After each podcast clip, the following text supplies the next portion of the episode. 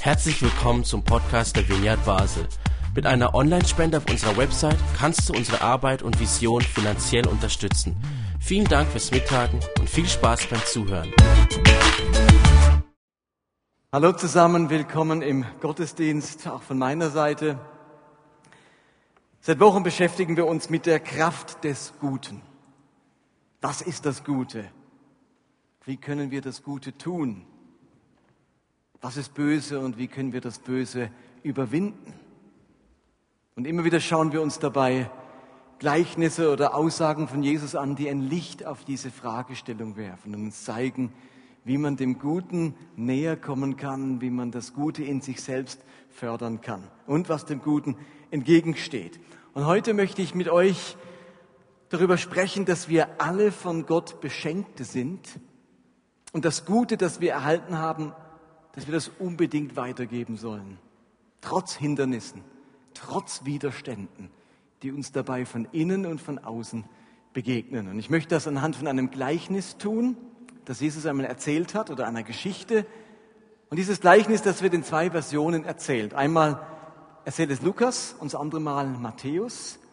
Beide Fassungen sind sich sehr ähnlich, aber auch in manchem sehr unterschiedlich. Ich orientiere mich heute an der Fassung vom Lukas-Evangelium und ergänze es vielleicht mit ein paar Dingen aus dem Matthäus-Evangelium. Ich lese es euch einfach mal vor. Es ist einerseits sehr bekannt, aber gleichzeitig ähm, vielleicht auch einiges unbekannt in diesem Text. Es steht in Matthäus Kapitel, äh, Lukas Kapitel 19 ab Vers 11. Da heißt es, weil Jesus schon nahe bei Jerusalem war, meinten die Leute, die ihm zuhörten, dass das Reich Gottes nun anbrechen würde.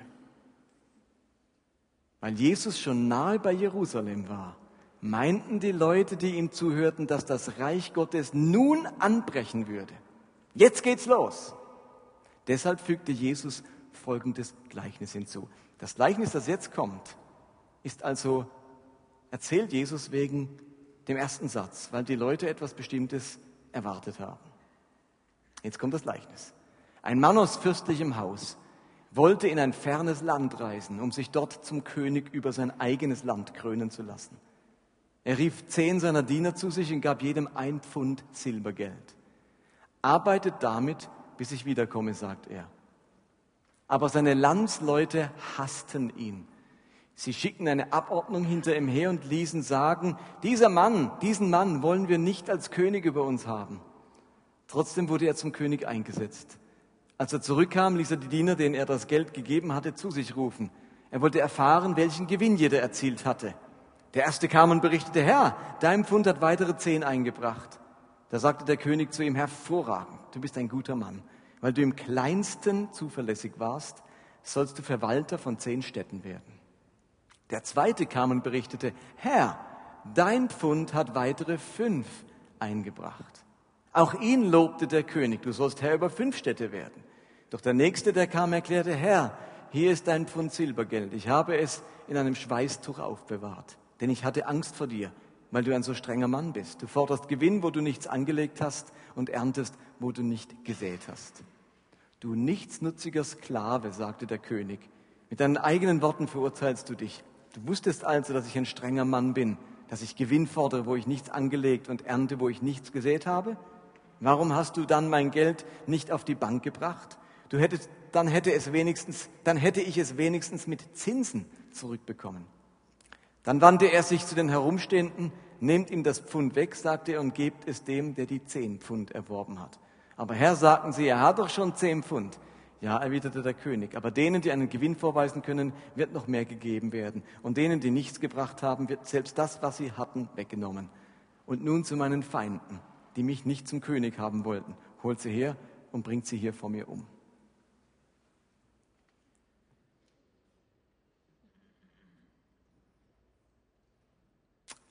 Spannendes Gleichnis.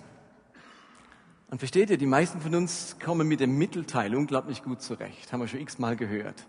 Funde vermehren, was draus machen, was man hat. Aber habt ihr schon mal überlegt, diese Rahmengeschichte, die da dabei steht? Mit diesem König, der woanders seinem, über sein eigenes Land wiederum König werden will und am Schluss müssen alle umgebracht werden. Was soll diese Rahmengeschichte?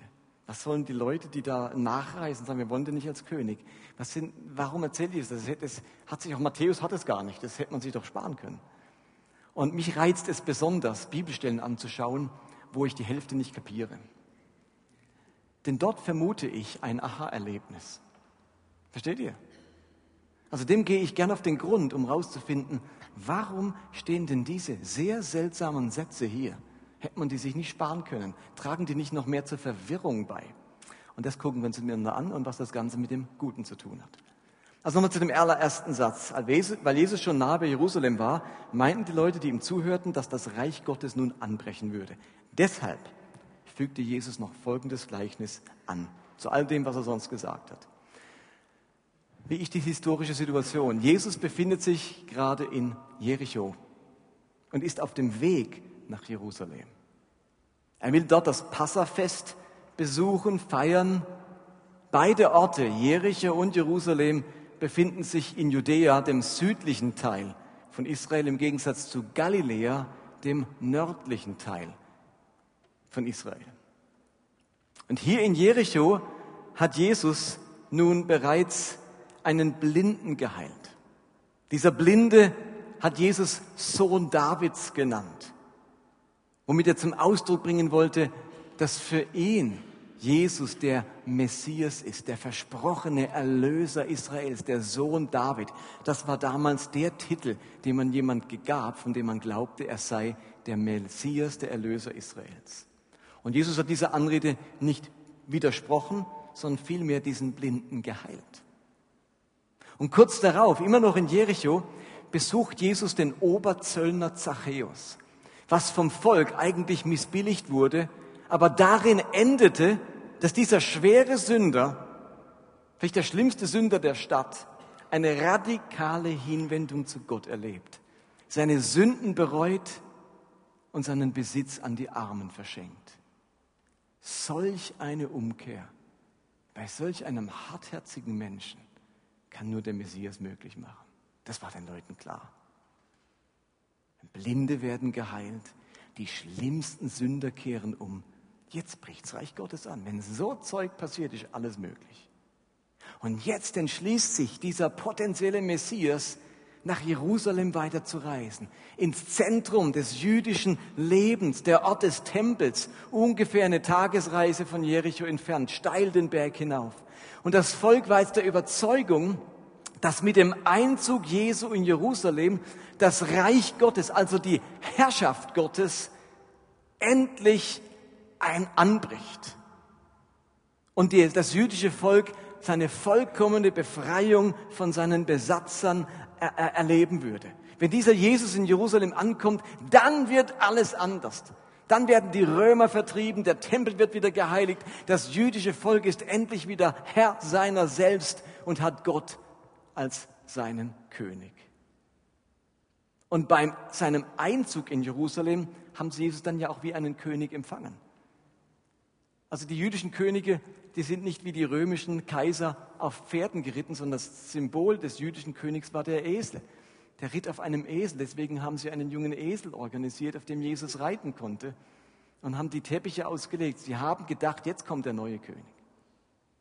Und angesichts dieser Überlegungen im Volk, dieser Naherwartung eines politischen Umsturzes, erzählt Jesus ein Gleichnis und er will mit diesem Gleichnis direkt in den Lebensalltag und das Glaubensleben dieses Volkes hineinsprechen. Und er beginnt dann dieses Gleichnis, das vieles klären soll, mit folgendem Satz. Ein Mann aus fürstlichem Haus wollte in ein fernes Land reisen, um sich dort zum König über sein eigenes Land krönen zu lassen. Ich lese es nochmal vor. Es ist, ein, es ist eine komplizierte Angelegenheit. Ein Mann aus einem fürstlichen Haus. Ihr könnt das sagen, ein Fürst. Ein Fürst wollte in einem fernen Land hingehen, um sich dort in dem fernen Land zum König über sein eigenes Land krönen zu lassen. Relativ kompliziert. Normalerweise wird man in seinem eigenen Land zum König gekrönt, oder? Das eigentliche Gleichnis, das wir alle gut kennen, wird von Jesus in eine Rahmenerzählung, in eine Rahmenhandlung eingebettet, nämlich die Geschichte eines Fürsten, der gerne, König geworden wäre. Das ist die Rahmenerzählung. Und nachdem Jesus diesen Satz gesagt hat, der bei mir und wahrscheinlich vielen bei euch erstmal nur Verstehe, nur Bahnhof auslöst, hat für jeden damaligen Juden, der ihn gehört hat, sofort geklärt, um was es geht. Für den war dieser Satz sofort klar, von was Jesus redet. Was war denen klar? Dieser Satz hat nämlich eine historische Vorlage. Als Jesus geboren wurde, also 30 Jahre zuvor, herrschte über ganz Israel König Herodes. Herodes war König von Roms Gnaden. Der römische Kaiser hat ihm nämlich gestattet, König über dieses Land Israel zu sein, um den Willen und die Anordnungen des Kaisers in Judäa umzusetzen. Und kurz vor seinem Tod hat der vom Volk völlig verhasste Herodes erlassen, dass sein Sohn mit Namen Archelaus jetzt König über den Großteil Israels werden soll. Das Problem war, dass Archelaus seinen Vater noch an, also Herodes, noch an Grausamkeit, Brutalität, Gier, Gier und Unterdrückung des Volkes übertroffen hat. Herodes war schon unglaublich misstrauisch. Wenn er irgendwie nur einen Umsturz gewittert hat, hat er lieber alle Kinder eines Dorfes umbringen lassen, um einen potenziellen Anwärter auf den Thron zu beseitigen, als irgendwie abzuwarten. Und Archelaus war noch schlimmer. Und als Herodes jetzt gestorben war, reiste Archelaus in ein fernes Land, nämlich wohin? Nach Rom, also genau gesagt nach, also nach Italien, genauer gesagt nach Rom, um sich dort vom römischen Kaiser zum König über Israel erklären zu lassen. Denn das konnte nur der römische Kaiser ein Herodes konnte nicht einfach von sich aus seinen Sohn zum nächsten König über Israel bestimmen. Das geschah nur aus Roms Gnade und deswegen musste der Königsanwärter nach Rom reisen, um sich dort vom Cäsar zum König krönen zu lassen. In Vers 14 heißt es dann, aber seine Landsleute hassten ihn. Sie schickten eine Abordnung hinter ihm her und ließen sagen, diesen Mann wollen wir nicht als König über uns haben. Trotzdem wurde er zum König eingesetzt. Und auch das hatte eben seine historische Vorlage. Das Volk wollte keinen weiteren Herodianer auf dem Thron, sondern verlangte eine Veränderung. Da muss eine andere Familie, ein anderes Geschlecht her. Und als bekannt wurde, dass Archelaus neuer König werden wollte, taten sich Juden und Samariter zusammen und sandten, das weiß man historisch, eine Abordnung nach Rom, um die dort, dortigen politischen Machthaber davon zu überzeugen, sich nach einem besseren Herrscher für ihr Land umzusehen. Alle, nur nicht Archelaus. Nun hat leider nichts genützt. Nichtsdestotrotz wurde Archelaus zum Herrscher ernannt. Er bekam zwar nicht den Titel eines Königs, sondern eines sogenannten Ethnarchen, Herrscher des Volkes, aber er übte in Wirklichkeit königliche Gewalt aus, wie sein Vater zuvor aus, auch. Und so kehrte er nach einiger Zeit, ist da nicht mit dem TGW irgendwo hingefahren, sondern das hat natürlich Wochen gedauert. Er musste ja persönlich erscheinen. Und in dieser Zeit war er weg von Israel. Und als er zurückkehrt, kehrt er, zu, kehrt er zurück als neuer König. Ich habe das verstanden, das ist die Rahmenerzählung. Für uns weit weg, für jeden Juden erst gerade ungefähr 30 Jahre her, weiß man noch ganz genau. Ich wenn bei uns einer sagen würde, damals als Hitler an der Macht war, da wissen wir sofort, wie es da war. Klingt übrigens alle, alle, alle Lampen gehen da an. Das war gerade erst passiert, das war im Bewusstsein. Zu dem Zeitpunkt war Archelaus nicht mehr Herrscher. Er war wirklich so schlimm, dass auch Rom irgendwann gecheckt hat. Das ist jetzt wirklich der falsche Mann. Dann hat man ihn verjagt, vertrieben und er hat einen Statthalter eingesetzt, weil man gesagt hat, den können wir nicht mehr nehmen.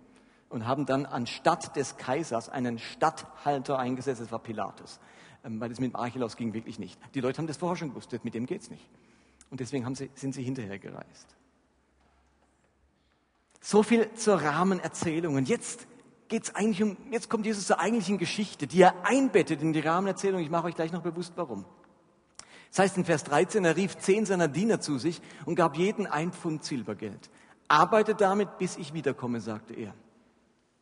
Also dieser Mann aus fürstlichem Haus ruft seine zehn Diener, seine Sklaven zu sich und vertraut ihnen einen Teil seines Besitzes an. Hier bei Lukas ist eine relativ bescheidene Summe, ungefähr das, ein Pfund Silbergeld ist das, was ein Tagelöhner in 100 Tagen verdienen würde. Also ein Lohn für 100 Arbeitstage. Und jeder dieser zehn Sklaven bekommt dieselbe Menge Geld anvertraut. Und jetzt mache ich meinen ersten Punkt, nämlich uns deutlich machen, dass wir alle Beschenkte sind. Das Erste, was Jesus mit diesem Gleichnis deutlich machen will, ist, dass wir alle von Gott Beschenkte sind. Wir sind alle mit Gutem beschenkt. Nach jüdischem Denken gehört alles auf dieser Welt Gott. Alle Güter, alles Geld, alle Nahrung, der ganze Planet, jede Pflanze und jedes Tier und jeder einzelne Mensch. Und alles, was wir haben, alles, was uns befähigt, alle unsere Talente, unsere Gaben, unsere Stärken, unsere Ressourcen, unsere Zeit, unsere Kreativität, unsere Gesundheit, unser Ideenreichtum, unsere Muskelkraft, unser Besitz, unsere gute Verdauung ist Geschenk Gottes. Und dass jeder die gleiche Summe bekommt, heißt, dass wir alle Beschenkte sind und uns einander nicht beneiden müssen. Für die Juden damals war das ein ganz geläufiger Gedanke. Alles, was ich habe und bin, ist Geschenk Gottes. Es ist Ausdruck der Gnade Gottes. Und man hat dieses Beschenktsein nicht nur auf materielle Güter bezogen, sondern auf Talente, auf Fähigkeiten und Begabungen. Es gibt eine Geschichte im Talmud, wo es darum geht, dass jemand mit einer wunderbaren Stimme beschenkt wurde. Also nichts Materielles, eine Stimme. Und da heißt dort, und du kannst dann ähm, mit deinem Gesang bist du ein Segen für die Menschen. Und wenn du in der Synagoge die Torah vorliest, bist du ein Segen, weil du so schön, weil deine Stimme so schön ist. Also auch immaterielle Dinge, Begabungen sind im jüdischen Verständnis ein Geschenk Gottes, eine Gabe, etwas Anvertrautes. Und das kann auch was, also jeder von uns hat etwas. Und das muss gefördert werden. Das müssen wir glauben. Ich fand es so interessant heute. Ich war mit meiner Familie im Schwarzwald heute einen Besuch machen bei jemand und da sind wir zusammen Mittagessen gegangen. Und ich staune über die Talente meiner zweieinhalbjährigen Tochter. Also schon dieses kleine Mädchen hat Talente. Sie, ihr war am Tisch irgendwann beim Warten aufs Essen langweilig. Dann läuft sie einfach aus dem Nebenzimmer ins Restaurant und sagt, Emuna malen. Und wer kommt an mit Malstiften und einem Malbuch? Ist unsere Tochter mit zweieinhalb. Und dann nach dem Essen war ihr langsam wieder langweilig und dann sagte sie, Emuna spielen. Und dann haben wir gesagt, wir müssen, wir können nicht einfach gehen, wir müssen erst bezahlen.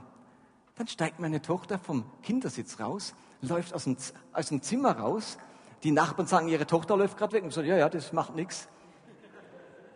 Dann hören wir sie im Nebenzimmer, zweieinhalbjährig, sagen, zahlen. Und dann kam die Bedienung mit der Rechnung. Das nenne ich mal ein Talent. Das muss man fördern. Die macht was aus ihren Gaben. Wir sind alle Beschenkte, ob wir zweieinhalb sind oder ob wir 200, äh nicht 200, ob wir 100 sind, sagen wir so. Mit 200 bist, wärst du auch beschenkt. Wow. Wir sind alle Beschenkte. Das Zweite, was Jesus am Anfang dieses Gleichnisses deutlich macht mit dem Vers, ist, dass wir in den kleinen Dingen treu sein sollen. Es ist nicht viel, was diese Diener anvertraut bekommen. Und trotzdem können sie etwas daraus machen. Man kann diese Ressource verzehnfachen. Der König sagt ja dann in Lukas 19, Vers 17, hervorragend, du bist ein guter Mann, weil du im kleinsten zuverlässig warst, sollst du Verwalter von zehn Städten werden. Im kleinsten zuverlässig sein. Das, was ich habe, selbst wenn es mir nur wenig vorkommt, einsetzen, gebrauchen und etwas draus machen. Kleine Dinge mit großer Liebe getan verändern die Welt. Also Jesus will das mit dem Gleichnis ausdrücken. Sei treu im Kleinsten, verachte das, was du hast, nicht. Schätze das nicht gering. Ich würde sagen, die Kernproblematik dieses Gleichnisses oder für uns ist das Thema Minderwertigkeit. Ich entdecke so viele Menschen, die nicht glauben können, dass sie wirklich Beschenkte sind, dass sie etwas haben, das sich lohnt einzusetzen. Und selbst wenn man es ihnen zuspricht, Mensch, du, du machst das doch toll, merkt man in ihrer Reaktion, dass sie das selbst fast nicht glauben können, dass sie mit lauter Gegenreaktion, das war doch nichts, das kann doch jeder. Und das drückt ein bisschen aus, was da im Kopf vor sich geht, nämlich das war doch nichts, das kann doch jeder. Minderwertigkeit ist so oft ein Grund, dass wir am Schluss uns nicht zutrauen, das, was wir haben, und wenn, wenn es nur, uns nur wenig vorkommt, einzusetzen, sondern wir vergraben es, wir legen es zur Seite, wir wollen das nicht anpacken, wir riskieren da nichts, wir glauben nicht daran, dass das irgendetwas bewirken könnte. Ich glaube, Jesus wird sich gedacht haben, wenn die Leute nur aufhören würden, so minderwertig zu sein, dann würden sie mit ihrem, mit ihrem Talent, mit ihrem Pfund etwas anfangen. Aber wir kommen da nochmal dazu. Die Frage ist, was hat denn Gott dir anvertraut? Ich nenne jetzt einfach mal ein paar Dinge. Freie Zeit. Finanzen, dein Einkommen hat er dir anvertraut. Du bist beschenkt mit deiner Gesundheit, deine Kreativität, deine Arbeitskraft, deine Hilfsbereitschaft, dein Mitgefühle, dein Einfamilienhaus, dein Auto, deine Computerkenntnisse, deine Nähkünste, deine Kochkünste, dein grüner Daumen, deine Sprachbegabung, dein Zugang zu Kindern, dein Herz für alte Menschen, dein logisches Denken, dein Umgang mit Zahlen, deine Ausdauer, dein Organisationstalent, deine Überzeugungskraft, deine Begabung im Beruf, deine Musikalität, ich könnte noch so vieles aufzählen. Das ist Geschenk und Gnade an dich. Diese Dinge sind die Kraft des Guten in deinem Leben. Oder Geschenke, aus denen etwas Gutes werden kann, die du für das Gute einsetzen kannst. Vorhin bekam ich eine E-Mail von jemand, der fliegt demnächst von Basel nach Thessaloniki, um in den Flüchtlingscamps zu helfen. Und hat gesagt, ich habe da vor ein paar Monaten schon mal bei jemand aus eurer Gemeinde übernachtet. Der hat sein Haus geöffnet. Wir konnten zu zweit oder zu dritt übernachten, weil es ist schwierig. Der Flug geht morgens um sechs von Bern nach Basel. Da, da kriegt man nicht mal einen Zug um die Zeit. Da hat jemand sein Haus, seine Wohnung geöffnet und durch diese kleine Tat ermöglicht, dass jemand nach Thessaloniki fliegen kann und dort in ähm, im Flüchtlingscamp helfen kann. Dein Haus, deine Wohnung kann einen Beitrag leisten zu etwas Gutem. Ist aber nur so Kleinigkeit, ihr Lieben, weil du im Kleinsten treu warst, das Kleinste genutzt hast, ist etwas draus geworden, sagt Jesus. Und jetzt sagt Jesus, arbeite damit, bis ich wiederkomme. Mach etwas aus dem Guten, das Gott dir geschenkt hat. Behalte es nicht für dich, sondern mach das Leben von jemand anderem mit dem Guten, das du bekommen hast, besser. Also wenn der eine Knecht im Gleichnis seine 100 Drachmen verzehnfacht, dann hat er danach wie viel Drachmen?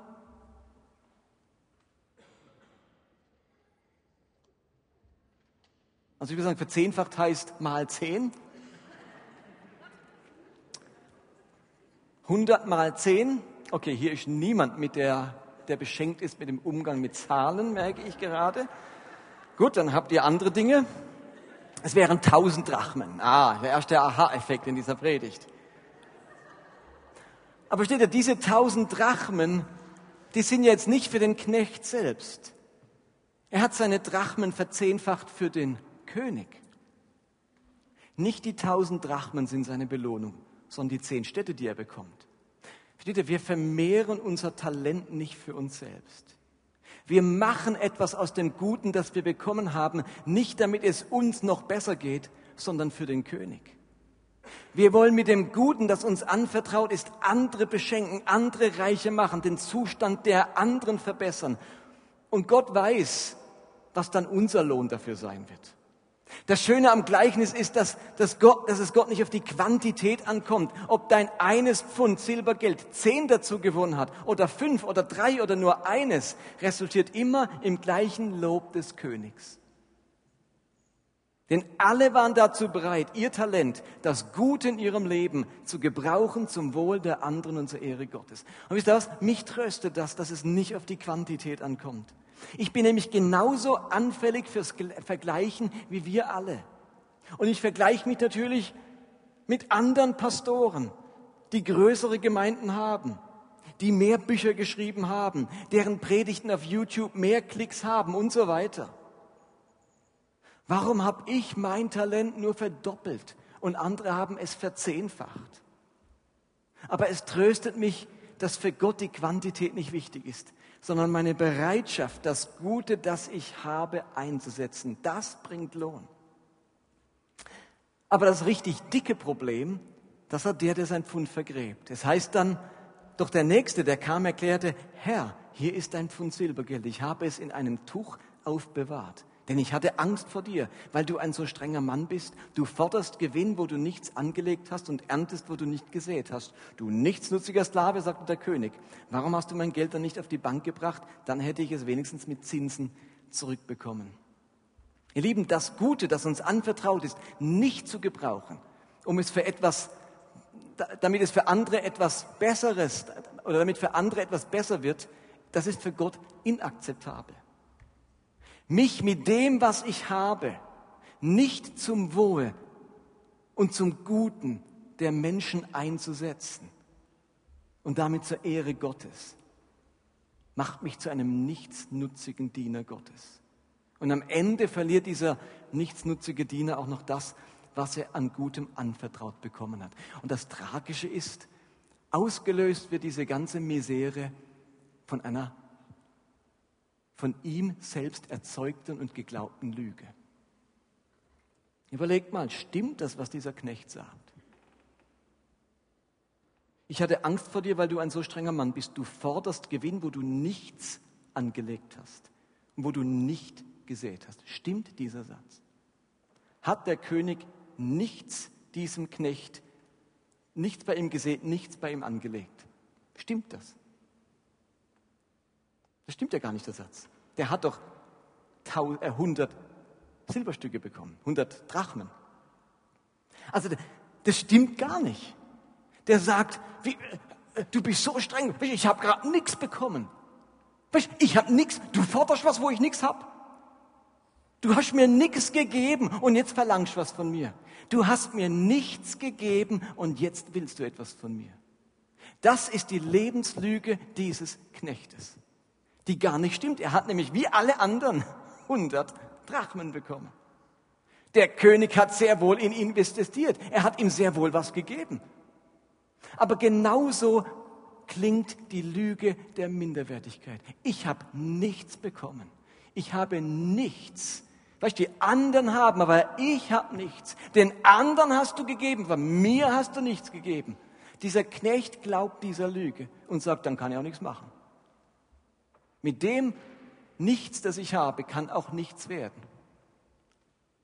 Nur, wenn er nichts hat, was hat er denn dann gehabt zum Vergraben? Steht ihr, was ich meine? Minderwertigkeit will uns einreden, dass wir nichts bekommen haben.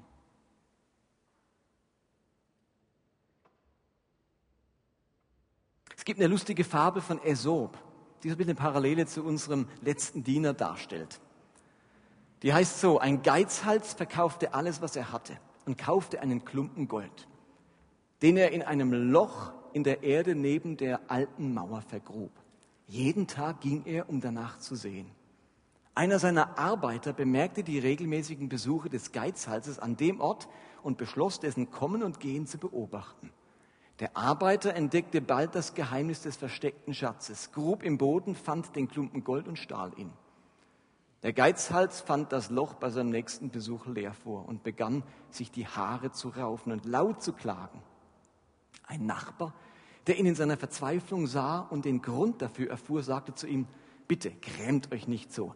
Nehmt euch einen Stein, legt ihn ins Loch und stellt euch vor, das Gold läge noch drin. Er wird euch den gleichen Dienst erweisen, denn auch als, das Gold, als das Gold noch da war, besaßt ihr es nicht, da er nicht den geringsten Gebrauch davon gemacht hat. So ist es.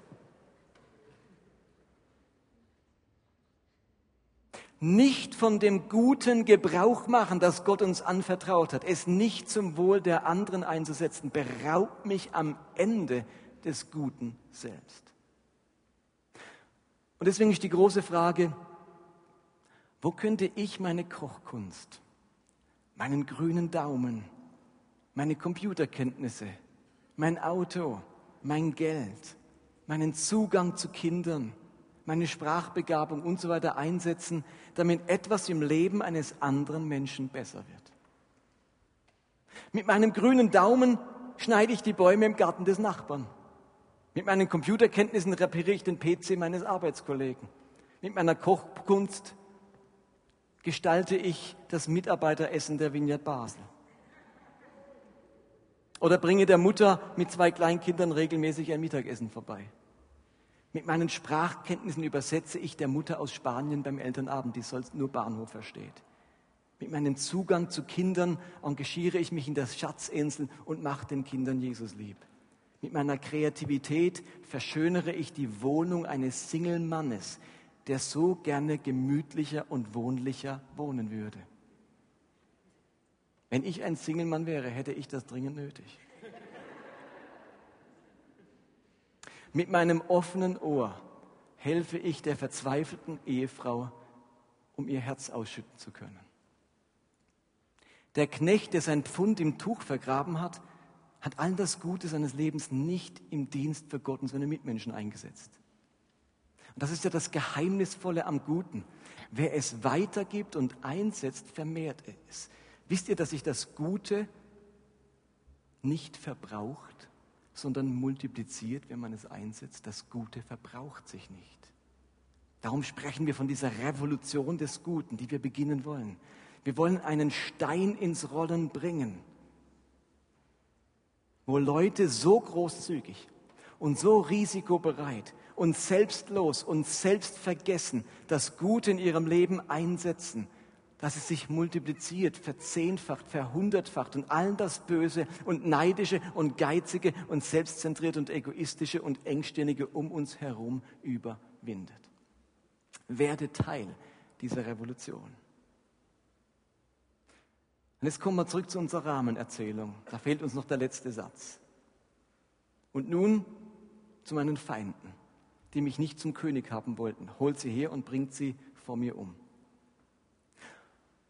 Ein dramatischer Abschluss dieser Geschichte. Warum bettet Jesus sein Gleichnis in diese historische Vorlage ein? Matthäus schließt sein Gleichnis ähnlich dramatisch. Doch diesen nichtsnutzigen Sklaven werft in die Finsternis hinaus, wo dann das große Weinen und Zähneknirschen anfangen wird. In beiden Geschichten endet Jesus recht dramatisch. Ich glaube, Jesus wählt dieses Ende, um deutlich zu machen, wie ernst ihm dieses Gleichnis ist. Er sagt, ihr Lieben, nichts aus dem machen, was dir anvertraut ist. Das ist ungefähr so schlimm wie in die Hände von Archelaus zu fallen, wenn man versucht hat, dass er nicht König werden soll. Da wusste jeder, ups, das ist kein Spaß. Ich kann jetzt sagen, oh Archelaus, war nur ein Spaß. nee, das ist kein Spaß.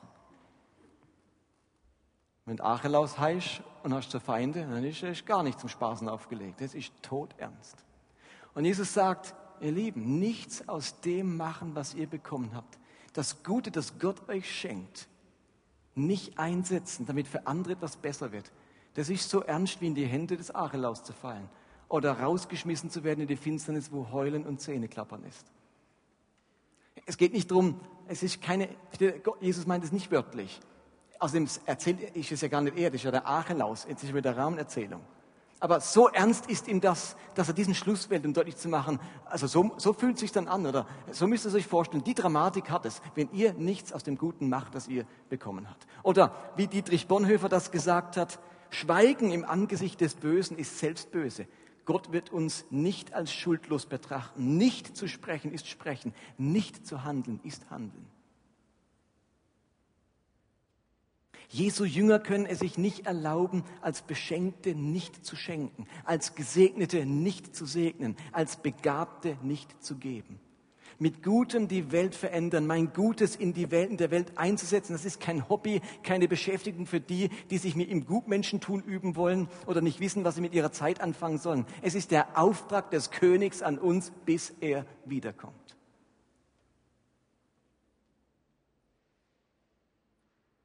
Und jetzt möchte ich einen letzten Punkt machen, die, der schwierigste Satz oder der, der Satz, wo, wo er für mich am allerwenigsten Sinn gemacht hat, nachdem ich ihn verstanden habe, das ganze Gleichnis nochmal völlig verändert. Jesus beginnt sein Gleichnis mit einem König, der außer Landes zieht. Auch das ist der entscheidende. Die Juden denken, jetzt kommt das Reich Gottes, jetzt kommt die Befreiung, jetzt wird der Messias zum König. Jetzt werden alle unsere Probleme gelöst.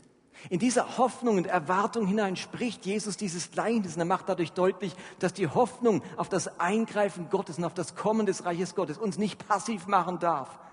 Auch wenn ihr hofft, dass, der, dass, dass Gott eingreift, müsst ihr trotzdem handeln, etwas riskieren, euch einsetzen, aus eurem Guten etwas machen, bis der König wirklich kommt.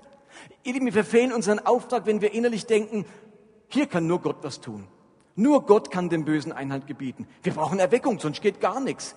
Jesus muss wiederkommen. Wir selbst sind ohnmächtig. Nein, der König ist verreist. Und in dieser Zwischenzeit ist es unsere Aufgabe, dass Gott, dass uns das Gute, das er uns zurückgelassen hat, einsetzen, um die Welt zu verändern und das Böse zu überwinden. Der Glaube an einen großen und mächtigen König macht unseren kleinen Beitrag nicht bedeutungslos, sondern umso bedeutungsvoller, weil dieser große und mächtige König unseren kleinen Dingen das Potenzial verliehen hat, zu etwas ganz Großem zu werden. Und jetzt kommt dieser letzte Satz, Lukas 19, Vers 14, den, den, ich, den letzten Satz, den ich mit euch behandeln möchte. Aber seine Landsleute hassten ihn. Sie schickten eine Abordnung hinter ihm her und ließen sagen, dieser Mann, diesen Mann wollen wir nicht zum König über uns haben. Was könnte dieser Satz in dem Gleichnis jetzt noch bedeuten?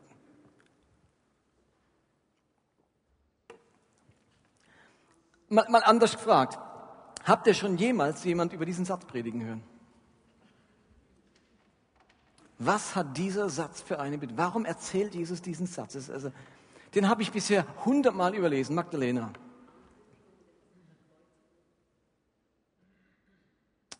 Ankündigung der Kreuzigung wäre eine Möglichkeit. Dann hast du jetzt auf Jesus bezogen, dann spitzt sich Archelaus jetzt Jesus und die Leute hassen ihn und wollen ihn kreuzigen. Wäre eine Möglichkeit. Also, ich möchte was anderes raus. Ich habe mich immer gefragt, was der Satz soll, warum der da steht. Und vor kurzem in meiner stillen Zeit ist es mir wie Schuppen von den Augen gefallen. Die Landsleute hassten den König. Sie wollten ihn nicht zum König. Jetzt frage ich euch, was glaubt ihr, wie einfach es ist, in einem Land für einen Mann, einen König, Handel zu treiben, sein Diener, sein Angestellter, also sein Vertreter zu sein, wo alle diesen Mann hassen? Wie gut kann man Geschäfte für einen Mann machen, den alle verabscheuen? Wie gut kann man Profit mit einem Produkt machen, das von einer Firma stammt, die niemand leiden kann? Wie gut kann man eine Dienstleistung von einem Unternehmen verkaufen, das im Internet nur schlechte Bewertungen hat? Dieser Mann in unserer Rahmengeschichte hatte nur negative Bewertungen. Und für diesen Mann sollen sie Handel treiben. Stellt euch vor, ihr wolltet bei eBay etwas versteigern, nicht ersteigern, versteigern, aber ihr habt 99% schlechte Bewertungen. Wie wahrscheinlich ist es, dass euch jemand was abkauft? Ist euch bewusst, diese Diener standen im Dienste eines Königs, den alle hassen. Da gehst du hin mit deinem Geld und sagst, ich würde gerne das Geld einsetzen, mit gerne mit der Handel treiben. Dann sagt er, von, von wem, wessen Name kommst du nochmal, von wem ist das Geld, äh, wessen Auftrag stehst du? Achelaus. Achelaus. Du denkst, ich mache mit dir Geschäfte. Du bist der Diener von Achelaus. Du weißt, wie wir über Achelaus denken. Der ist weg und ich hoffe, dass er nie mehr zurückkommt. Und in dessen Namen handelst du, sorry, mit dir mache ich keine Geschäfte. Mit jedem anderen, aber nicht mit Achelaus. Mir ist nie bewusst geworden, wie schwierig die Umstände für diese Diener sind. Wenn man in einem Land Handel treiben soll, in dem alle diesen König hassen. Also sie befinden sich in einem Umfeld, das gegen sie stand das ihnen nicht wohlgesonnen war. Sie waren mit Hindernissen konfrontiert, mit Schwierigkeiten, mit Widerstand. Sie hatten mit Problemen und schwierigen Umständen zu kämpfen. Und das ist ein ganz interessanter Punkt in dem Gleichnis. Es erzählt die Geschichte von Dienern, die das Gute, das ihnen anvertraut ist, das Wertvolle, das Kostbare an den Mann bringen sollen, wo man es vielleicht gar nicht will, wo der Boden hart ist, wo die Menschen unempfänglich sind oder gleichgültig oder schon alles haben. Und gleichzeitig zeigt die Geschichte, dass es möglich ist, aus dem, was mir anvertraut ist, etwas zu machen, etwas zum Wachsen zu bringen, etwas zu vermehren, auch wenn die Umstände schwierig sind, wenn der Boden hart ist und die Herausforderungen gut, äh, hart, schlecht. Mich spricht das total an, denn ich erlebe es genauso. Ich erlebe Widerstände, schwierige Umstände und einen harten Boden. Und versteht ihr, ich erlebe diese Widerstände nicht nur von außen, sondern auch in mir drin. Ich erlebe äußere und innere Widerstände. Wo soll ich denn im kleinsten treu sein, obwohl es mir so schwer fällt und ich mit Widerständen zu kämpfen habe? Vielleicht hat Gott mir diese, die finanzielle Unterstützung eines weißen Kindes oder der Gemeinde anvertraut. Aber es fällt mir so schwer, großzügig zu sein und mich von meinem Geld zu trennen. Hier erlebe ich inneren Widerstand. Hier ist der Feind in mir. Seht ihr, was ich meine? In der Geschichte sind die Feinde außen und verhindern es, machen es fast unmöglich, dass man, dass man das Gute wirklich einsetzen kann. Vielleicht war das auch der Grund, warum der Letzte gesagt hat, hier muss man es gar nicht versuchen. Also in dem Umfeld, hallo lieber König, in dem Umfeld, da, da musst du gar nichts erwarten. Das sind alle gegen dich. Da willst du, dass ich Handel treibe. Weißt du was? Ich hab's vergraben. Wir warten auf bessere Zeiten, bis du König bist. Dann kannst du sagen, ein Machtwort sprechen. Es wird nur noch vom König gekauft oder was weiß ich. Und dann, dann kann ich Handel treiben. Dann sind alle für mich. Kann ich sagen, ich komme im Namen des Königs. Sagen sie, oh, des Königs. Ja, dann. Aber im Namen von Achelaus, der gerade außer Land ist, weil er, und wir hoffen, dass er gar nicht König wird. Seht ihr, was ich meine? Hallo, ist noch jemand da?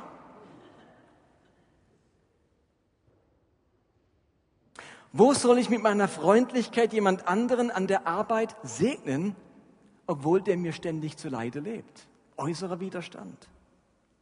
Vielleicht hat Gott mir die Fürsorge für eine Person in Not anvertraut, aber es fällt mir so schwer, dran zu bleiben und genug Mitleid oder Verständnis für diese Person aufzubringen. Ich finde die Person so schwierig. Welches gute Werk hat Gott mir anvertraut, in meine Hände und in meine Verantwortung gelegt und will jetzt sehen, dass ich etwas Gutes daraus mache, trotz schwieriger Umstände, trotz schwieriger Verhältnisse, äußerlich oder innerlich. Mit diesem Satz zeigt mir Jesus, dass er uns beauftragt hat, mit dem Guten und aus dem etwas zu machen, unser Licht vor den Menschen leuchten zu lassen, auch wenn die Umstände schwierig sind, die Hindernisse groß, die Herausforderungen spürbar und die Widerstände sichtbar. Wir tun das Gute in einer Gesellschaft, in einer Welt, wo man nicht gleich, gleich Applaus dafür erntet und nicht zurückgesegnet wird, nicht dafür geliebt wird und nicht dabei gesehen wird, und zusätzlich oft missverstanden wird oder entmutigt. Aber wir tun es zum Besten der Menschen und zur Ehre unseres Königs. Amen. Lasst uns aufstehen und beten.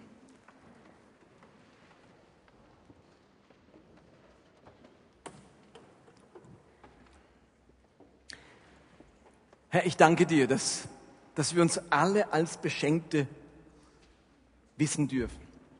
Und wir wollen dir heute Abend sagen, wir glauben nicht länger dieser Lüge, dass wir nichts bekommen haben. Alle anderen, aber ich habe nichts bekommen. Herr, das glauben wir nicht. Wir glauben nicht länger diesem Geist der Minderwertigkeit, der uns dazu bringt, passiv zu bleiben. Komm, Heiliger Geist, und zeig uns heute Abend, dass jeder von uns ein Beschenkter ist und dass wir nicht länger, auch wenn es nur etwas Kleines ist, nicht länger verachten, sondern damit etwas besser machen für andere Menschen. Herr, du siehst unsere Widerstände, wo wir denken, ja, ja, du redest von guten Tun, aber bei mir in der Arbeit geht das nicht. In meiner Familie, in meiner Verwandtschaft, wo auch immer, geht das nicht. Ist zu schwierig. Die sind zu sehr gegen mich. Herr, wir wollen auch das nicht länger glauben, sondern ich möchte aus diesem Gleichnis lernen, dass man aus seinem Talent etwas machen kann, dass man andere damit segnen kann, selbst wenn die Herausforderungen groß sind und die Umstände schwierig. Und ich bitte dich, dass du auch die Widerstände in uns selbst überwindest. Du siehst unser, manchmal unser hartes Herz oder unseren Geiz oder unseren Neid, wo uns davon abhält, uns an andere zu verschenken. Herr, überwinde auch das in uns. Wir wollen hinausgehen heute erhobenen Hauptes und glauben, wir sind Beschenkte. Und mit dem, was wir haben, wenn wir im kleinsten treu sind, kann ganz viel werden. Und wir lassen uns nicht abhalten von Widerständen, weil unser König größer ist als alle Herausforderungen. Herr, das wollen wir glauben. Ich bitte dich, dass wir ganz positive Erfahrungen machen dürfen in der kommenden Woche damit, wenn wir unser Talent einsetzen.